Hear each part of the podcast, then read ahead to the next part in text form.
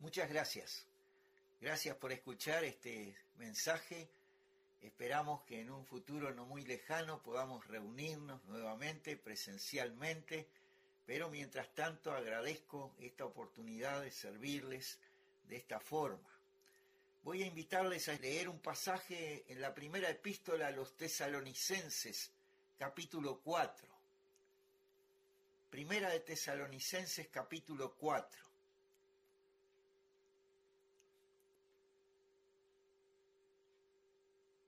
Y leemos desde el versículo 13.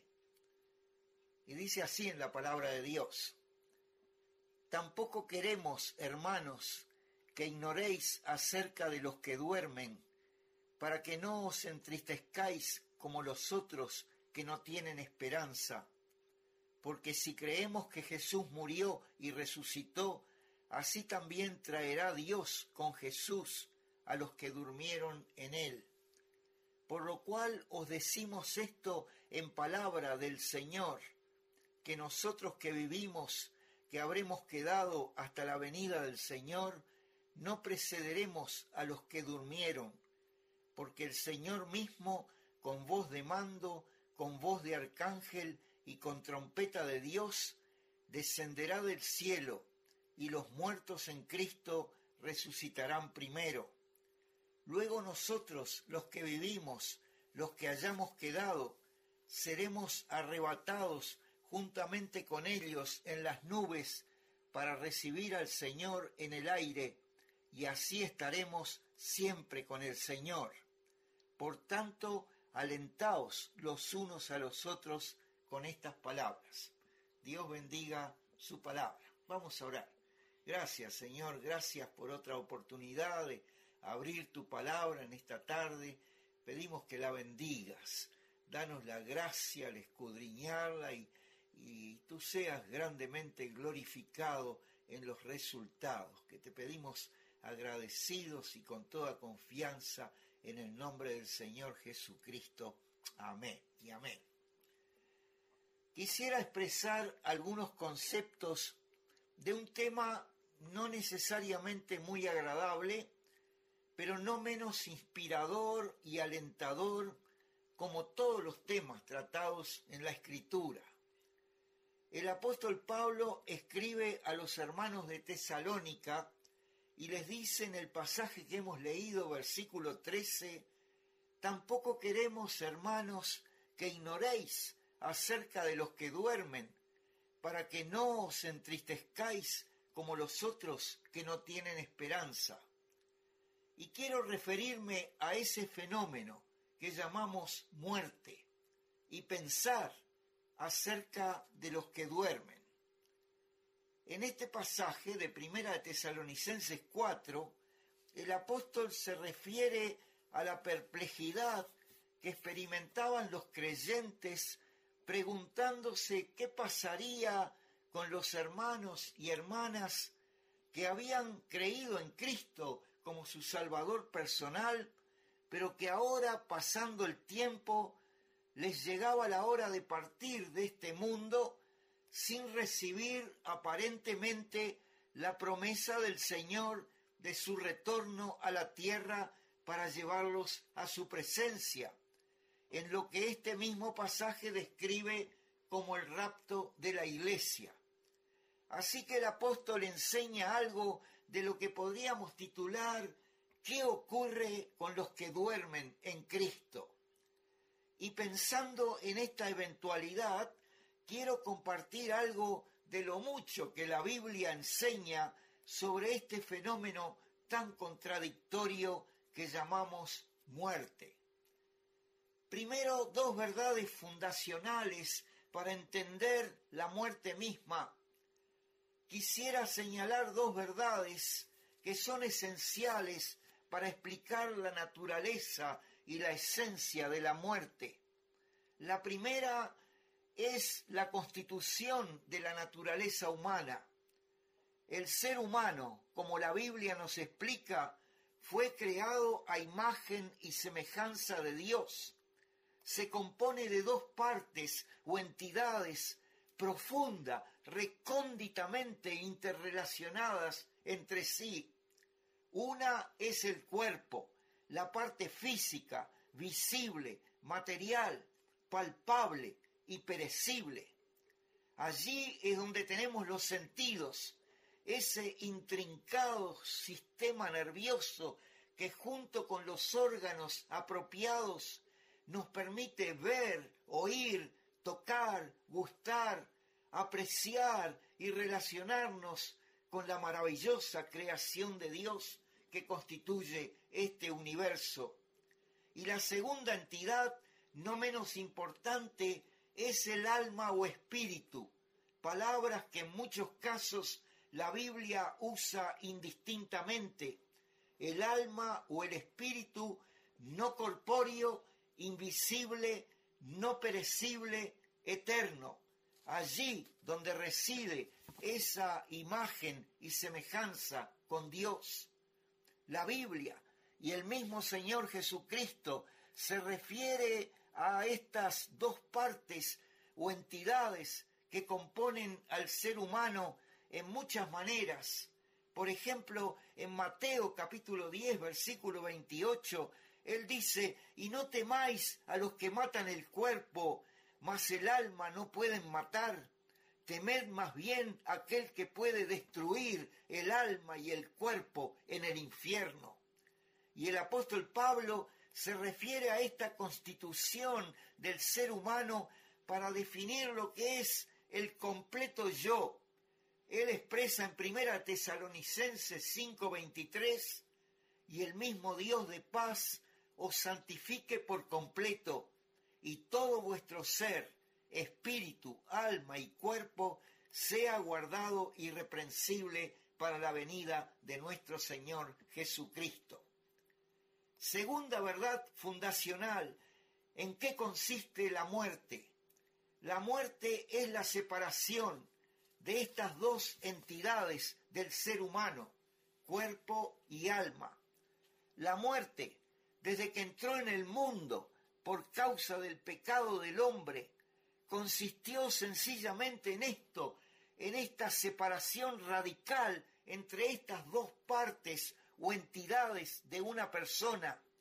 Y esto sabemos no solo por experiencia, pero porque la Biblia también lo consagra expresamente.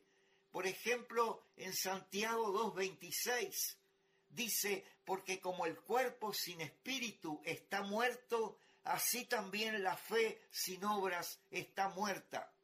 Santiago usa la muerte, la separación del espíritu del cuerpo, como una ilustración de una verdad doctrinal acerca de la fe. Y el Señor Jesucristo ilustra con su propia experiencia esta naturaleza de la muerte, la separación del espíritu en el relato de la cruz en Lucas 23, 46, dice, entonces Jesús, clamando a gran voz, dijo, Padre, en tus manos encomiendo mi espíritu, y habiendo dicho esto, expiró.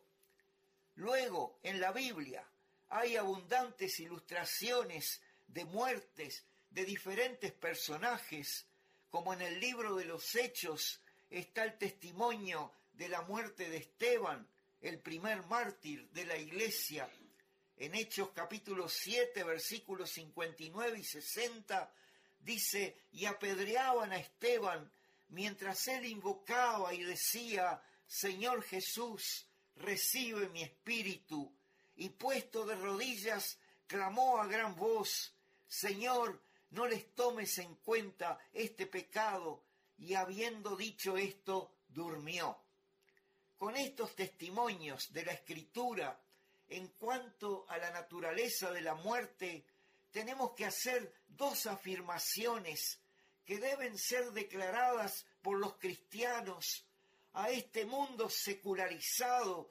totalmente extrañado e ignorante de Dios. Primero, que la muerte, esta separación de espíritu y cuerpo, es consecuencia o resultado del pecado, una intrusión innatural, incoherente y contradictoria de la vida, ese don maravilloso de Dios. No es como la ciencia o la filosofía moderna quieren hacer creer que la muerte es una parte natural de la vida, que hay que aprender, que hay que acostumbrarse y conformarse con la muerte como uno se conforma con otros dolores de la vida, como cortar los dientes y luego perderlos y luego tener que usar dientes postizos. No, no es así. No, la Biblia es clara.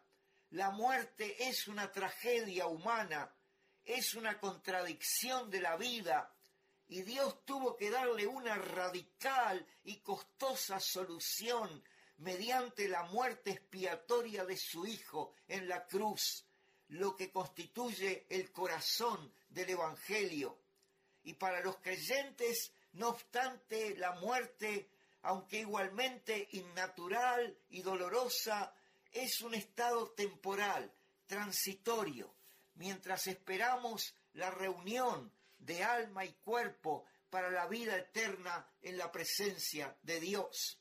Ahora, a continuación, vamos a considerar el segundo punto de este mensaje, pero no podemos entenderlo y apreciarlo si no es sobre esta firme base fundamental de lo que es la naturaleza misma de la muerte. Ahora quiero hablarles de cuatro magníficas realidades que constituyen el efecto inmediato para aquellos que mueren en perfecta unión con Cristo. Este es el corazón de este mensaje. Quiero referirme al efecto inmediato, algunas de las cosas que ocurren inmediatamente después que se produce la muerte de un creyente, la separación entre su espíritu y su cuerpo. Y por inmediato entiendo los siguientes instantes al momento que el creyente exhala su último aliento. Algunos teólogos llaman a este momento el estado intermedio, refiriéndose al hecho de que esta condición del creyente no es la definitiva, no es el estado definitivo de la vida eterna, al cual accederemos o que tendrá lugar cuando el Señor venga a buscar a su iglesia y el cuerpo y alma se vuelvan a unir y sean glorificados para el estado eterno. A esta condición definitiva es lo que la Biblia llama la esperanza bienaventurada, que ciertamente es nuestra mayor aspiración. Pero mientras tanto, hasta la venida del Señor, podemos saber, porque la Escritura nos lo enseña, qué ocurre inmediatamente al deceso, cuando un creyente, como expresa el apóstol en Primera de Tesalonicenses 4 que hemos leído, duerme en el Señor. Ahora, esto es importante porque la Biblia nos declara que sólo para los creyentes la muerte puede ser considerada como una bendición. En Apocalipsis 14:13 expresa, oí una voz que desde el cielo me decía, escribe, bienaventurados de aquí en adelante los muertos que mueren en el Señor. Sí, dice el Espíritu, descansarán de sus trabajos porque sus obras con ellos siguen. Para quienes la muerte también les hace bienaventurados, los que están en Cristo, en el Señor.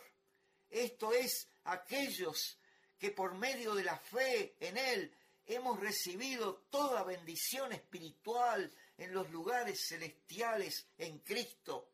Y por eso nuestra vida se caracteriza y está centrada en nuestra unión con Cristo, al punto de que nuestra vida no es más que la manifestación de la presencia de Cristo en nuestros corazones.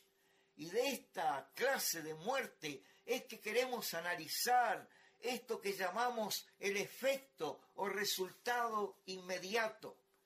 Primera realidad, el creyente, totalmente consciente en su espíritu, es inmediatamente hecho perfecto a la semejanza moral de Cristo. Así nos asegura la Escritura que este es el propósito de Dios para los creyentes. Recuerdan Romanos 8, versículos 29 y 30. Dice, porque a los que antes conoció, también los predestinó para que fuesen hechos conformes a la imagen de su Hijo, para que Él sea el primogénito entre muchos hermanos, y a los que predestinó, a estos también llamó, y a los que llamó, a estos también justificó, y a los que justificó, a estos también glorificó. Este es el elevado propósito de Dios para la redención, la salvación de todo aquel que cree en Cristo como su Salvador personal. Es restaurar la imagen moral en perfecta semejanza con el Señor. Y esto ocurre para prepararnos, para cuando el Señor venga a buscar a los suyos, aquí mismo en Primera de Tesalonicenses 4, dice en el versículo 16, porque el Señor mismo, con voz de mando, con voz de arcángel y con trompeta de Dios, descenderá del cielo y los muertos en Cristo resucitarán primero. Y luego el mismo apóstol Pablo se refiere a nosotros, los que eventualmente hayamos quedado, y expresa en Primera de Corintios 15:52, en un momento, en un abrir y cerrar de ojos, a la final trompeta, porque se tocará la trompeta, y los muertos serán resucitados incorruptibles, y nosotros seremos transformados. Los que todavía estemos vivos, seremos transformados en un momento, en un abrir y cerrar de ojos, pero los que durmieron en Cristo ya fueron preparados en el mismo momento que su espíritu dejó su cuerpo. ¿Qué sucede al instante en que su espíritu se separa de su cuerpo? El creyente, totalmente consciente en su espíritu, es inmediatamente hecho perfecto a la semejanza moral de Cristo. ¿Y cómo sabemos esto? Bueno, en el capítulo 12 del libro de Hebreos, el autor está describiendo todas las maravillosas realidades que tendrán lugar en el cielo, donde los creyentes tendremos acceso por causa de la obra redentora de Cristo y expresa en los versículos 22 y 23, sino que os habéis acercado al monte de Sión, a la ciudad del Dios vivo, Jerusalén la celestial, a la compañía de muchos millares de ángeles, a la congregación de los primogénitos que están inscriptos en los cielos, a Dios, el juez de todos, a los espíritus de los justos hechos perfectos.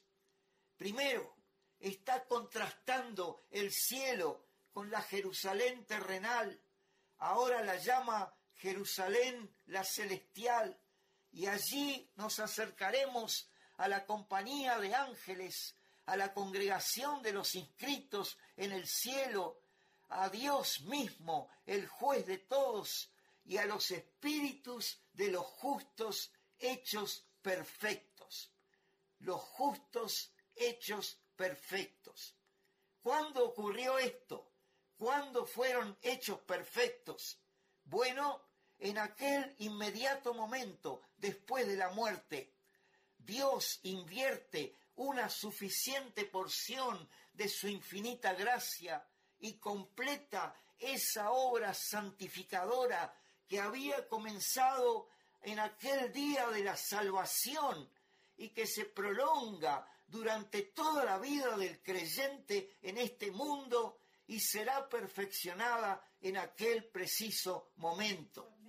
Nosotros hemos visto en nuestras propias vidas y en la vida de otros creyentes lo que significó nuestra salvación, haber puesto nuestra fe en la obra redentora de Cristo, vimos la poderosa transformación de personas antes totalmente ignorantes de Dios, ahora personas piadosas, temerosas de Dios, comenzamos a amar a Dios, a entenderle, a descubrir lo que es su deseo para nuestras vidas y paulatinamente fuimos cambiando en muchos aspectos de nuestras vidas. Comenzamos a leer la Biblia, comenzamos a cantar alabanzas, comenzamos a reunirnos con otros cristianos en la iglesia, comenzamos a servir al Señor en lo que Él nos mostraba que eran las oportunidades para transmitir el Evangelio de Cristo a otros, y etcétera, etcétera. Pero ahora, cuando nuestro espíritu se separa de nuestro cuerpo en este fenómeno que llamamos muerte, la Biblia nos asegura que los creyentes venimos a la presencia del Señor y de los espíritus de los justos hechos perfectos. Aquellos seres queridos que pasaron a la presencia del Señor terminaron con las imperfecciones de esta vida terrenal. No más pecado, no más pensamientos envidiosos, no más enojos, no más quejas por maltratos o desprecios o humillaciones, no más injustas pretensiones de alabanzas o premios por nuestras buenas obras, no más desobediencia a la perfecta voluntad de Dios. Ahora el Hijo o la hija de Dios será uno de estos espíritus de los justos, hechos perfectos, transformados en total conciencia de espíritu a la perfecta semejanza del Señor Jesucristo. No podemos menos que evocar el contraste de esta experiencia y la que vivió el profeta Isaías, cuando en el capítulo 6 de su libro él relata la visión que tuvo del Señor antes de su encarnación, sentado en el trono de Dios, y vio a los serafines, criaturas angelicales en su perfecta santidad, alabando a Dios. ¿Qué fue lo que sintió Isaías, un miserable pecador con un sincero deseo de servir a Dios? Dice en el versículo 5, entonces dije, ay de mí, que soy muerto, porque siendo hombre inmundo de labios y habitando en medio de pueblo que tiene labios inmundos, han visto mis ojos al Rey Jehová de los ejércitos. Sintió pavoroso temor, pensando en una inminente destrucción por el inadmisible contraste entre su pecado y la santidad de Dios. Pero he aquí nuestros seres queridos, nuestros seres amados, cuando llegaron a la presencia de Dios y fueron reunidos con los espíritus de los justos, ellos también fueron hechos perfectos, ya no experimentaron más que gozo, ese gozo inefable en que moraremos los creyentes en el cielo, en la presencia del Señor. Y esto es lo que Dios hará con cada uno de nosotros cuando, si el Señor no viene antes, expiremos nuestro último aliento. Por esto es que el apóstol Pablo nos dice que nosotros los creyentes no tenemos que entristecernos como los que no tienen esperanza cuando pensemos en la tristeza que nos produce la pérdida de nuestros seres queridos, consideremos que mucho más que lo que nosotros hemos perdido es lo que ellos han ganado. Segunda realidad del efecto de la muerte. Aquellos que durmieron en Cristo son inmediatamente traídos en la total conciencia de su espíritu a la presencia de Cristo.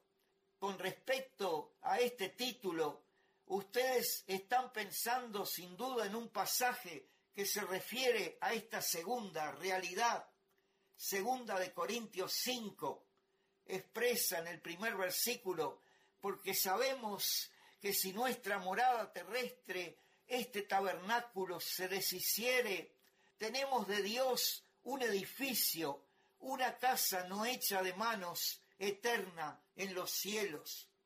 En este capítulo 5 el apóstol Pablo continúa reflexionando lo que declaró en el capítulo 4 sobre ese contraste entre este cuerpo terrenal débil, desgastándose, debilitándose con el tiempo y el espíritu que se renueva de día en día.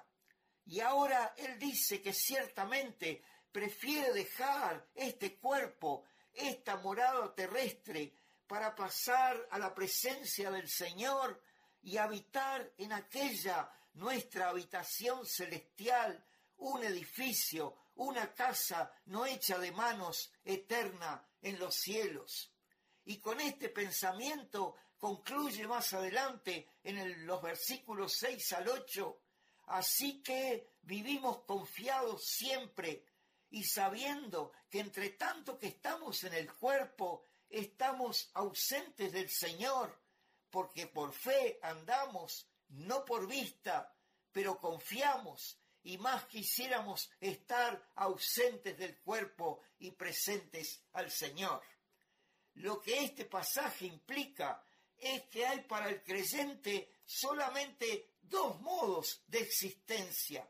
Uno, mientras vivimos en este cuerpo, estamos ausentes del Señor y entonces andamos por fe, no por vista. Y el otro es cuando abandonamos esta tienda terrestre, entonces, ausentes del cuerpo, estaremos presentes con el Señor. Ahora, el apóstol Pablo era un cristiano extremadamente piadoso, que con una intensa vida de servicio al Evangelio demostraba su inequívoco amor por el Señor Jesucristo, y sin embargo él declara que mientras estoy en este cuerpo carnal, todavía estoy ausente de la presencia personal del Señor. Solamente le conozco y le sigo por la fe.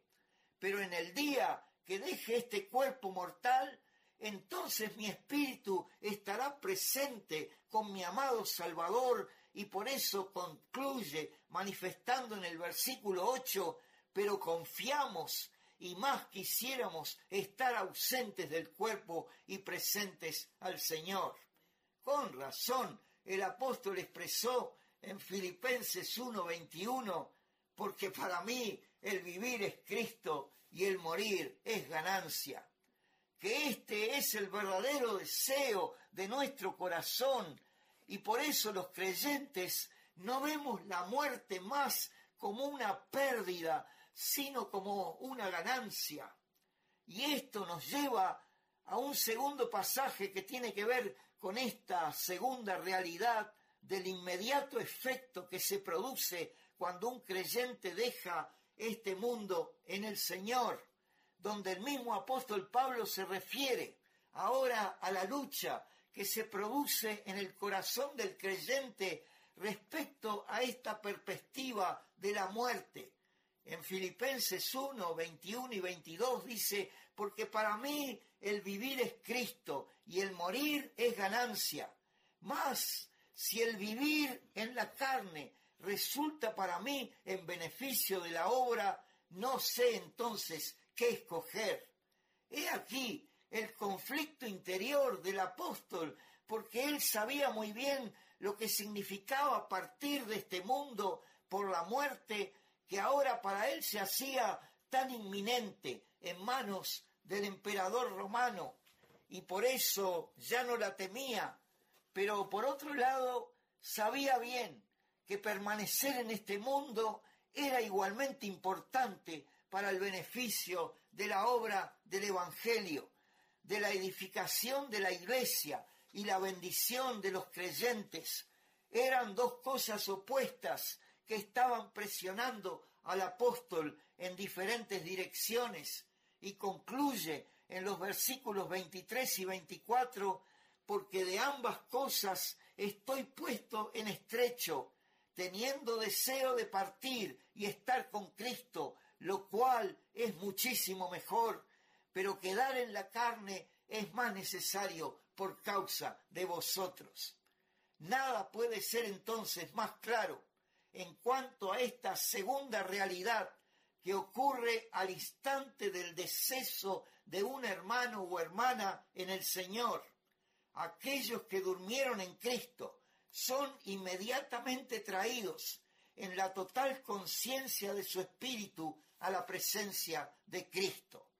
La bendición del creyente de ver al Señor fue descrita por el propio Señor en su oración sumo sacerdotal y no en una petición al Padre, sino como expresión de su propia voluntad.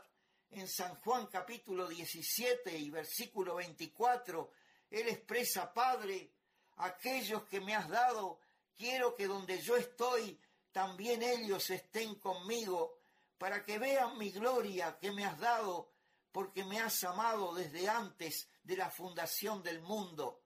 Así que aquellos que quedamos y experimentamos el vacío dejado por los seres queridos que han partido, no podemos tener mejor consolación que esta gloriosa promesa del Señor, ausentes del cuerpo, presentes con el Señor.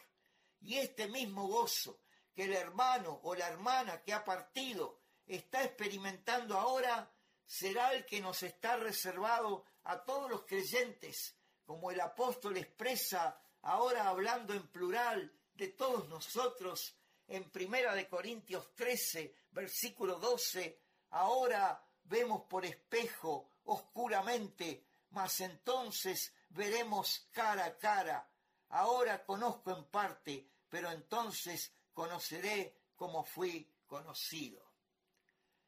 Tercera realidad, en el efecto de la muerte. Aquellos que durmieron en Cristo son inmediatamente traídos en la total conciencia de su espíritu a la presencia de todos aquellos creyentes que han sido hechos justos por su fe en la sangre de Cristo. Ahora, veamos esta tercera realidad. Cuando un creyente expira su último aliento, no sólo es hecho perfecto delante de Dios a la imagen de Cristo, pasa a la presencia del Señor inmediatamente, pero también pasa a la presencia de todos los santos hechos perfectos. En Hebreos 12, versículos 22 y 23, sino que os habéis acercado al monte de Sión, a la ciudad del Dios vivo, Jerusalén la celestial, a la compañía de muchos millares de ángeles, a la congregación de los primogénitos que están inscritos en los cielos, a Dios, el juez de todos, a los espíritus de los justos hechos perfectos. No son pocos los filósofos y pensadores que han expresado sus razonamientos sobre la inexorable individualidad de la muerte. En un sentido es cierto, nacemos individualmente. Nuestro nacimiento es un fenómeno de exclusiva repercusión para uno mismo y no es menos real que morimos individualmente. La muerte nos afecta personalmente de una forma absolutamente única e intransferible. Pero por otra parte, los creyentes, desde aquel día glorioso en que aceptamos a Cristo como nuestro único y suficiente Salvador, hemos experimentado otra realidad no menos importante, que hemos venido a formar parte de la familia de Dios, como expresa Efesios 2.19. Así que ya no sois extranjeros ni advenedizos, sino conciudadanos de los santos y miembros de la familia de Dios. Formar parte de la iglesia de Jesucristo ha venido a ser un aspecto importantísimo de nuestra nueva vida en Cristo. Y una y otra vez, cuando el pecado y sus nefastas consecuencias arrecian en este mundo de egoísmo y de violencia, en este mundo de odio, de contienda y de sufrimiento. Oh, qué glorioso ha sido experimentar el compañerismo, el amor y la identidad con otros creyentes, no hemos expresado tantas veces reunidos con los hermanos, disfrutando del amor de Dios en sus corazones. Oh, esto es como un anticipo del cielo. Bueno, esta es la gloriosa tercera realidad que cada uno de nosotros hemos de experimentar el día que dejemos este mundo para estar en la presencia del Señor y también de todos los hermanos en Cristo que nos precedieron. Recuerdo vívidamente lo que fueron esas primeras experiencias del compañerismo con otros creyentes, primero en la iglesia, cada oportunidad de reunirnos. Con razón, ya no nos importaron mucho ninguna otra clase de reuniones sociales que teníamos con otras personas incrédulas. Y ni les digo lo que fue cuando pocos meses después de convertirme tuve la oportunidad de participar de una semana de campamento en aquella época en el balneario Los Titanes, en Uruguay. Una semana de compañerismo entre más de cien personas, hombres, mujeres y niños y no hubo ni un sí ni un no, ni un solo roce o queja o malentendido o envidia o atropello, no porque no haya imperfecciones del carácter o motivos de disputa, pero por causa del amor de Dios, que como bien dice el apóstol Pedro, eh, dice ante todo, tened entre vosotros ferviente amor, porque el amor cubrirá multitud de pecados.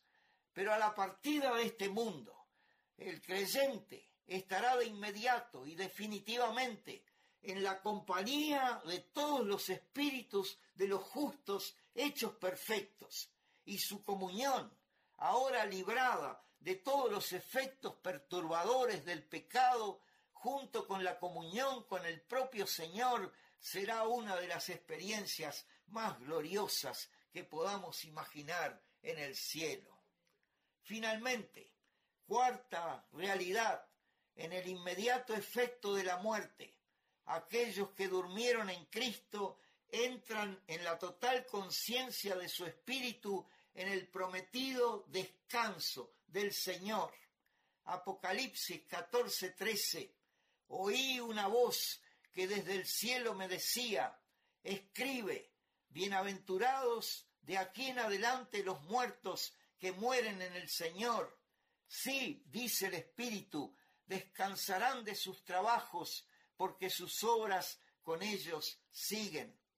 He aquí descripta otra gran bendición que experimentan los creyentes cuando, hechos perfectos, pasan a la presencia del Señor y a la comunión con todos los santos que le precedieron.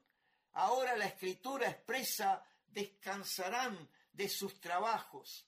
No podemos evitar la inmediata relación que esta verdad trae en nuestra mente a la expresión del Señor Jesucristo que tantas veces hemos citado para explicar el Evangelio a las personas que aún no aceptaron a Cristo como su Salvador. En Mateo capítulo 11, versículos 28 y 29, el Señor dice, venid a mí todos los que estáis trabajados y cargados, y yo os haré descansar.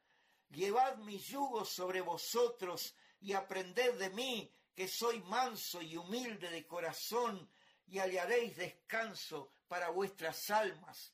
Ahora, con estas palabras, el Señor se refiere a lo que ocurre a los creyentes ya aquí, en esta vida, desde que comenzamos a vivir en la fe del Señor Jesucristo como nuestro Salvador. Desde aquel mismo momento, cuando vinimos al Señor con esa pesada carga de la culpa, con ese agobiante sentido de futilidad de la vida sin Dios, cuando hemos clamado a Dios que ordene nuestras vidas hechas pedazos por las tragedias de este mundo pecador, el Señor nos respondió, llevad mi yugo sobre vosotros y aprended de mí, que soy manso y humilde de corazón, y hallaréis descanso para vuestras almas, porque mi yugo es fácil y ligera mi carga. Y efectivamente, el Señor le dio nuevo sentido a nuestra vida, puso en nuestro corazón esperanza, puso paz, puso amor, puso propósitos valederos, pero todavía seguimos viviendo en este mundo, todavía sufrimos las consecuencias de la caída del ser humano en el pecado, todavía experimentamos el dolor, la enfermedad, las presiones del mundo y del pecado, pero cuando un hermano o hermana experimenta la separación del espíritu de su cuerpo, inmediatamente el espíritu abandona el escenario de este mundo corrompido por el pecado y entra en el glorioso descanso que el Señor ha preparado en el cielo para aquellos que le amamos. La muerte es mala, es horrible, es repulsiva. Al decir de la Escritura, es nuestro último enemigo. Y no es el propósito de este mensaje cambiar este concepto. No es que los creyentes debemos amar la muerte o conformarnos con ella, pero el Señor Jesucristo, muriendo en la cruz por nuestros pecados, destruyó la muerte y sacó a la luz la vida y la inmortalidad por el Evangelio. Por eso podemos, con toda confianza, expresar con las mismas palabras del apóstol Pablo en Primera de Corintios 15, 55 en adelante, ¿dónde está, oh muerte, tu aguijón? ¿Dónde, oh sepulcro, tu victoria? Ya que el aguijón de la muerte es el pecado y el poder del pecado la ley. Mas gracias sean dadas a Dios que nos da la victoria por medio de nuestro Señor Jesucristo. Dios bendiga su palabra. Gracias, gracias Señor. Gracias por tu palabra. En temas tan profundos como este, bendícela en nuestros corazones. Pueda traer toda esa confianza, esa consolación que eh, necesitamos cuando seres queridos eh, terminan su transitar en este mundo pero danos la gracia para recibirla. Bendícela en nuestros corazones, como digo, y tú te glorifiques en los resultados, que te lo pedimos agradecidos y con toda confianza, en el nombre del Señor Jesucristo. Amén y amén. Gracias.